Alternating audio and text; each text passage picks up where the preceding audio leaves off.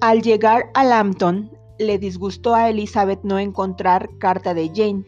El disgusto se renovó todas las mañanas, pero a la tercera recibió dos cartas a la vez, en una de las cuales había una nota diciendo que se había extraviado y había sido desviada a otro lugar, cosa que a Elizabeth no le sorprendió porque Jane había puesto muy mal la dirección. En el momento en que llegaron las dos cartas se disponían a salir de paseo y para dejarla que la disfrutase tranquilamente sus tíos se marcharon solos. Elizabeth leyó primero la carta extraviada que llevaba un retraso de cinco días. Al principio relataba las pequeñas tertulias e invitaciones y daba las pocas noticias que el campo permitía. Pero la última mitad, fechada un día después y escrita con evidente agitación, decía cosas mucho más importantes. Después de haber escrito lo anterior, queridísima Elizabeth, ha ocurrido algo muy serio e inesperado. Pero no te alarmes, todos estamos bien. Lo que voy a decirte se refiere a la pobre Lidia. Anoche, a las 11, cuando nos íbamos a acostar, llegó un expreso enviado por el coronel Foster para informarnos de que nuestra hermana se había escapado a Escocia con uno de los oficiales, para no andar con rodeos con Wickham. Imagínate nuestra sorpresa. Sin embargo, a Catherine no le pareció nada sorprendente. Estoy muy triste. Qué imprudencia por parte de ambos. Pero quiero esperar lo mejor y que Wickham no sea tan malo como se ha creído que no sea más que ligero e indiscreto, pues lo que ha hecho, alegrémonos de ello, no indica mal corazón. Su elección al fin y al cabo es desinteresada porque sabe que nuestro padre no le puede dar nada a Lidia. Nuestro pobre madre está consternada. Papá lo lleva mejor. Qué bien hicimos en no decirles lo que supimos de Wickham. Nosotras mismas debemos olvidarlo. Se supone que se fueron el sábado a las 12 aproximadamente pero no se les echó de menos hasta ayer a las 8 de la mañana. Inmediatamente mandaron el expreso. Querida Elizabeth, han debido pasar al menos de 10 millas de vosotros. El coronel Foster dice que vendrá enseguida. Lidia dejó escritas algunas líneas para la señora Foster comunicándole sus propósitos. Tengo que acabar, pues no puedo extenderme a causa de mi pobre madre. Temo que no entiendas lo escrito, pues ni siquiera sé lo que he puesto. Sin tomar tiempo para meditar y sin saber apenas lo que sentía al acabar la lectura de esta carta, Elizabeth abrió la otra con impaciencia y leyó lo que sigue escrito un día después. A estas horas, queridísima hermana, habrás recibido mi apresurada carta. Ojalá la presente sea más inteligible, pero aunque dispongo de tiempo, mi cabeza está tan aturdida que no puedo ser coherente. Elisa querida, Preferiría no escribirte, pero tengo malas noticias que darte y no puedo aplazarlas. Por muy imprudente que pueda ser la boda de Wickham y nuestra pobre Lidia, estamos ansiosos de saber que ya se ha realizado, pues hay sobradas razones para temer que no han ido a Escocia. El coronel Foster llegó ayer, salió de Brixton pocas horas después que el propio. A pesar de que la carta de Lidia a la señora Foster daba a entender que iba a Gretna Green, Denny dijo que él estaba enterado y que Wickham jamás pensó en ir allí ni casarse con Lidia. El coronel Foster al saberlo se alarmó y salió al punto de Brixton con la idea de darles alcance. Siguió en efecto su rastro con facilidad hasta Clapham pero no pudo continuar adelante porque ellos al llegar a dicho punto tomaron un coche de alquiler dejando la silla de postas que los había llevado desde Epsom. Y ya no se sabe nada más, sino que se les vio tomar el camino de Londres. No sé qué pensar. Después de haber hecho todas las investigaciones posibles de allí a Londres, el coronel Foster vino a Herefordshire para repetirlas en todos los portazgos y hosterías de Banet y Hatfield pero sin ningún resultado, nadie ha visto por allí a esas personas. Con el mayor pesar, llegó a Longbourn a darnos cuenta de todo, de un modo que le honra. Estoy de veras apenada por él y por su esposa. Nadie podrá recriminarles nuestra aflicción, es muy grande. Papá y mamá esperan lo peor, pero yo no puedo creer que Wickham sea tan malvado. Muchas circunstancias pueden haberles impulsado a casarse en secreto en la capital en vez de seguir su primer plan. Y aún en el caso de que él hubiese tramado la perdición de una muchacha de buena familia como Lidia, cosa que no es probable, ¿he de creerla a ella tan perdida? Imposible. Me desola, no obstante ver que el coronel Foster no confía en que se hayan casado. Cuando yo le dije mis esperanzas, sacudió la cabeza y manifestó su temor de que Wickham no sea de fiar. Mi pobre madre está enferma de veras y no sale de su cuarto. En cuanto a mi padre, nunca le he visto tan afectado. La pobre Catherine está desesperada por haber encubierto los amores de Lydia y Wickham, pero no hay que extrañarse de que las niñas se hiciesen confidencias. Queridísima Lizzie, me alegro sinceramente de que te hayas ahorrado estas dolorosas escenas, pero ahora que el primer golpe ya ha pasado te confieso que anhelo tu regreso.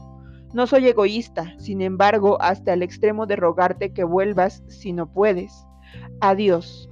Tomo de nuevo la pluma para hacer lo que acabo de decirte que no haría, pero las circunstancias son tales que no puedo menos que suplicaros a los tres que vengáis cuanto antes. Conozco tan bien a nuestros queridos tíos que no dudo que accederán. A nuestro tío tengo además que pedirle otra cosa. Mi padre va a ir a Londres con el coronel Foster para ver si la encuentran. No sé qué se piensan hacer, pero está tan abatido que no podrá tomar las medidas mejores y más expeditivas, y el coronel Foster no tiene más remedio que estar en Brighton mañana por la noche. En esta situación, los consejos y la asistencia de nuestro tío serían de gran utilidad. Él se hará cargo de esto, cuento con su bondad. ¿Dónde? ¿Dónde está mi tío? exclamó Elizabeth, alzándose de la silla en cuanto terminó de leer y resuelta a no perder un solo instante. Pero al llegar a la puerta, un criado la abría y entraba Darcy. El pálido semblante y el ímpetu de Elizabeth le asustaron. Antes de que él se hubiese podido recobrar lo suficiente para dirigirle la palabra, Elizabeth, que no podía pensar más que en la situación de Lidia, exclamó precipitadamente. Perdóneme, pero tengo que dejarle. Necesito hablar inmediatamente con el señor Gardner de un asunto que no puede demorarse. No hay tiempo que perder.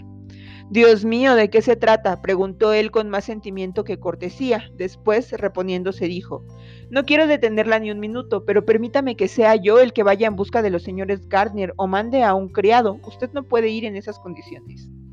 Elizabeth dudó, pero le temblaban las rodillas y comprendió que no ganaría nada con tratar de alcanzarlos. Por consiguiente llamó al criado y le encargó que trajera sin dilación a sus señores, aunque dio la orden con voz tan apagada que casi no se le oía. Cuando el criado salió de la estancia, Elizabeth se desplomó en una silla, incapaz de sostenerse. Parecía tan descompuesta que Darcy no pudo dejarla sin decirle en tono afectuoso y compasivo. Voy a llamar a su doncella, que podría tomar para aliviarse. ¿Un vaso de vino?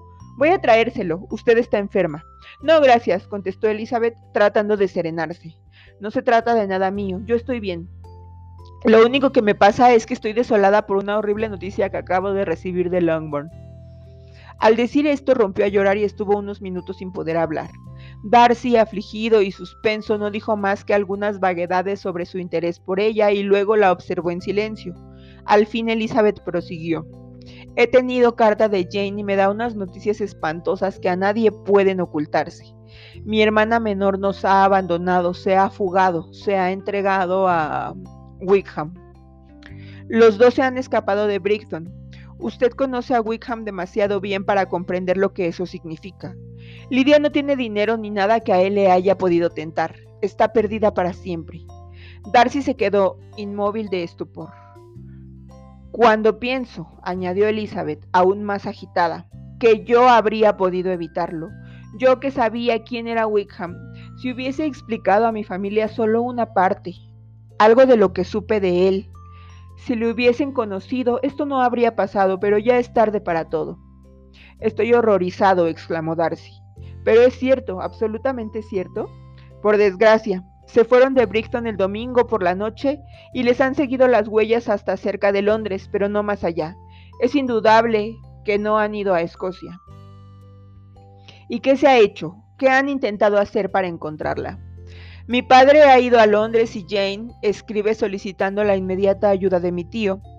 Espero que nos iremos dentro de media hora, pero no se puede hacer nada. Sé que no se puede hacer nada. ¿Cómo convencer a un hombre semejante? ¿Cómo descubrirles? No tengo la menor esperanza. Se mire como se mire es horrible. Darcy asintió con la cabeza en silencio. Oh, Si cuando abrí los ojos y vi quién era Wickham, hubiese hecho lo que debía, pero no me atreví. Temí excederme. Qué desdichado error. Darcy no contestó. Parecía que ni siquiera la escuchaba. Paseaba de un lado a otro de la habitación absorto en sus cavilaciones, con el ceño fruncido y el aire sombrío. Elizabeth le observó y al instante comprendió todo. La atracción que ejercía sobre él se había terminado. Todo se había terminado ante aquella prueba de la indignidad de su familia y ante la certeza de tan profunda desgracia. Ni le extrañaba ni podía culparle, pero la creencia de que Darcy se había recobrado no consoló su dolor, sino atenuó su desesperación.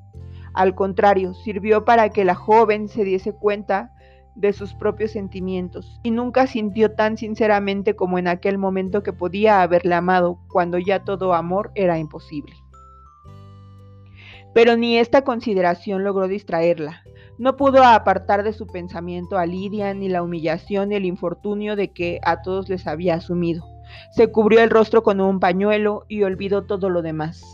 Después de un silencio de varios minutos oyó la voz de Darcy de manera compasiva, aunque reservada, le decía, Me temo que desea que me vaya, y no hay nada que disculpe mi presencia, pero me ha movido un verdadero, aunque inútil interés.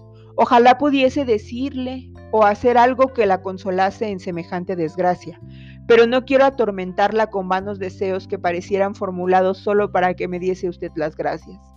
Creo que este desdichado asunto va a privar a mi hermana del gusto de verla a usted hoy en Pemberley. Oh sí, tenga la bondad de excusarnos ante la señorita Darcy. Dígale que cosas urgentes nos reclaman en casa sin demora.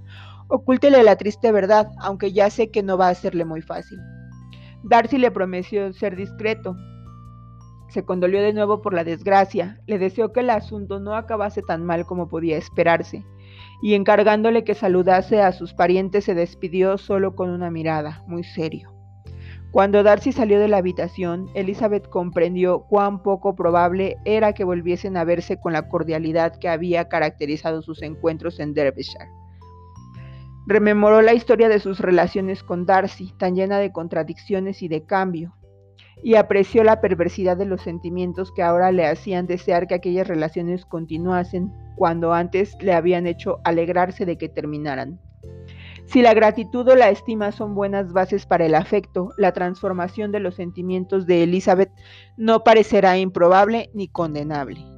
Pero si no es así, si el interés que nace de esto es menos natural y razonable que el que brota espontáneamente como a menudo se describe, el primer encuentro, y antes de haber cambiado dos palabras con el objeto de dicho interés, no podrá decirse en defensa de Elizabeth más que una cosa, que ensayó con Wickham este sistema y que los malos resultados que le dio la autorización, quizás a inclinarse por el otro método, aunque fuese menos apasionante. Sea como sea, vio salir a Darcy con gran pesar y este primer ejemplo de las desgracias que podía ocasionar la infamia de Lidia aumentó la angustia que le causaba el pensar en aquel desastroso asunto. En cuanto leyó la segunda carta de Jane, no creyó que Wickham quisiese casarse con Lidia. Nadie más que Jane podía tener aquella esperanza. La sorpresa era el último de sus sentimientos. Al leer la primera carta se asombró de que Wickham fuera a casarse con una muchacha que no era un buen partido y no entendía cómo Lidia había podido atraerle. Pero ahora lo veía todo claro. Lidia era bonita y aunque no suponía que se hubiese comprometido a fugarse sin ninguna intención de matrimonio, Elizabeth sabía que ni su virtud ni su buen juicio podían preservarla de caer como presa fácil.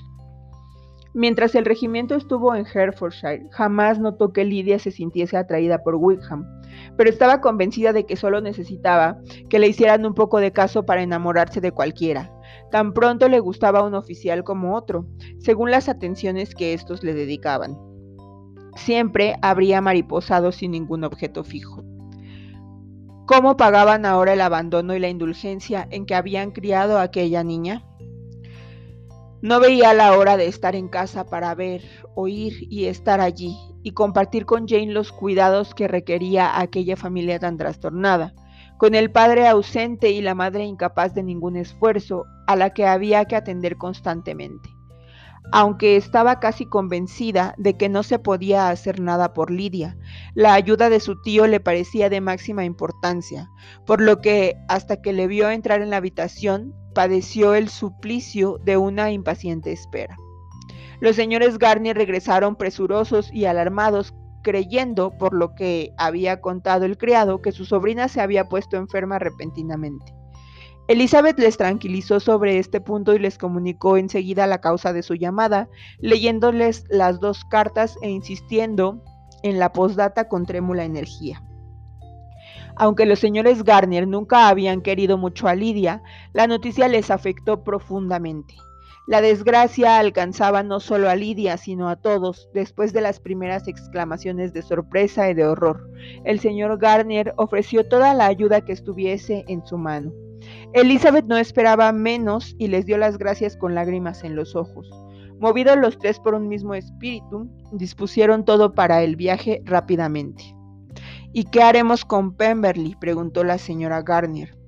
John nos ha dicho que el señor Darcy estaba aquí cuando le mandaste a buscarnos, ¿es cierto? Sí, le dije que no estábamos en disposición de cumplir nuestro compromiso. Eso ya está arreglado. Eso ya está arreglado, repitió la señora Garnier mientras corría al otro cuarto a prepararse. ¿Están en tan estrechas relaciones como para haberle revelado la verdad? ¿Cómo me gustaría descubrir lo que ha pasado? Pero su curiosidad era inútil a lo sumo le sirvió para enterarse en la prisa y la confusión de la hora siguiente.